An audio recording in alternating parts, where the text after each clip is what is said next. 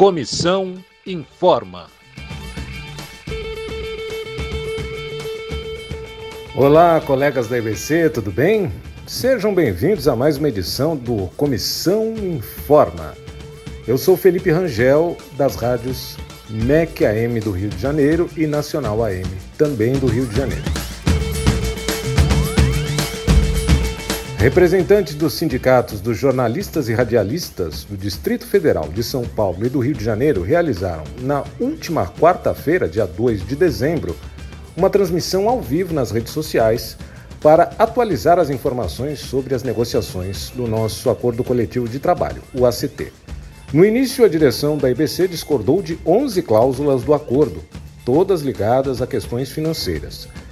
Mas quando a empresa solicitou a mediação do Tribunal Superior do Trabalho, ela informou discordar de 15. Além da grande quantidade de cláusulas a serem combinadas, houve também uma troca de mediadores, duas questões que tornam o processo ainda mais lento. Durante a live, os sindicatos explicaram que direitos conquistados em acordos anteriores estão em jogo. Um dos principais problemas é a tentativa de implementação do banco de horas o que poderia causar perda do direito de horas extras, cancelamento de prorrogações de jornada e descontos no salário por saldo negativo de horas. Os plantões alternados de fim de semana, por exemplo, podem fazer com que o trabalhador inicie o mês já devendo horas à empresa, horas que terão de ser cobertas para evitar os descontos.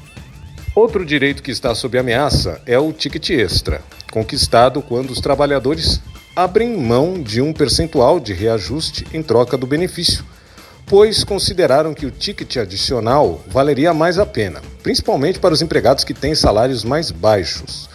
Agora, depois da redução para apenas um benefício por ano, a proposta da empresa é que ele seja cortado de vez. As promoções e o anuênio também deixaram de ser concedidos, e apesar de a direção dizer que estão suspensos apenas temporariamente, podem ser abandonados de vez com o novo ACT. A direção da empresa também pretende acabar com o concurso público para contratação de empregados e também com a quantia oferecida a trabalhadores para comprar itens de vestuário necessário para desempenhar suas atividades profissionais. Segundo Daniel Ito, da diretoria do Sindicato dos Jornalistas Profissionais do Distrito Federal, até agora não foi realizada nenhuma reunião entre o mediador, as entidades representativas dos trabalhadores e a direção da IBC. Cada grupo tem tratado com o juiz separadamente. Aqui nós tivemos pouquíssimo avanço, foram três reuniões agora em novembro, de, de mediação pelo TST, né, reuniões por videoconferência, e por enquanto as três reuniões que nós tivemos em, em novembro foram unilaterais. Reunião unilateral é os representantes sindicais com o mediador, sem a presença da EBC. Então foi, foram feitas outras reuniões também do mediador com os representantes da EBC. Por enquanto nós não tivemos ainda a oportunidade de fazer reuniões com a presença de todos, do juiz mediador, dos trabalhadores e da EBC. Por que é importante isso? É importante porque muitas vezes informações que são trazidas na mesa pela empresa e que muitas vezes são questionáveis, a gente estando presente na reunião, a gente pode rebater, pode contra-argumentar, né? mas por enquanto não é o que está acontecendo. Nós estamos praticamente estagnados no mesmo patamar. É muito difícil porque tem toda essa questão da Covid que está sendo utilizada como escudo pelo governo, pela empresa, né? De certa forma, até o próprio Tribunal Superior utiliza isso como argumento contra a gente para que a gente recue das nossas demandas, que nada mais são praticamente do que a manutenção dos direitos que nós já temos. O representante do Sindicato dos Radialistas de São Paulo, Sérgio Ipoldo, comentou como funciona a tramitação e que as decisões mais recentes da Justiça têm sido desfavoráveis para os trabalhadores de forma geral. Em tese, se houver aí um, um dissídio coletivo, e nós estamos falando aqui, quando falo de dissídio de julgamento na justiça, só existe uma condição para que isso aconteça: é um dissídio de greve.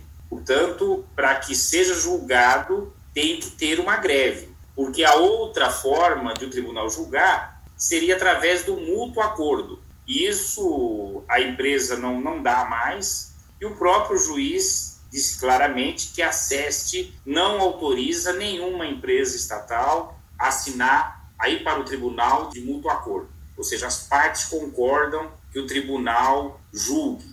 Então, é uma situação bem complicada, porque todo um trabalho para ficar na mão do tribunal e a gente não sabe né? Os tribunais eles atuam de acordo com a conjuntura do momento, né? Então, há um certo tempo atrás, um dissídio, você tinha lá todas as cláusulas daquele acordo mantidas, o tribunal arbitrava lá o, o índice da inflação e normalmente ainda dava lá um ponto, um ponto e meio a título de produtividade, de ganho real. Isso já não tem acontecido mais. Já tem, inclusive, sentenças de, de metade da inflação, é, reajuste zero e por aí vai. Os sindicatos solicitaram que o ACT seja prorrogado até fevereiro.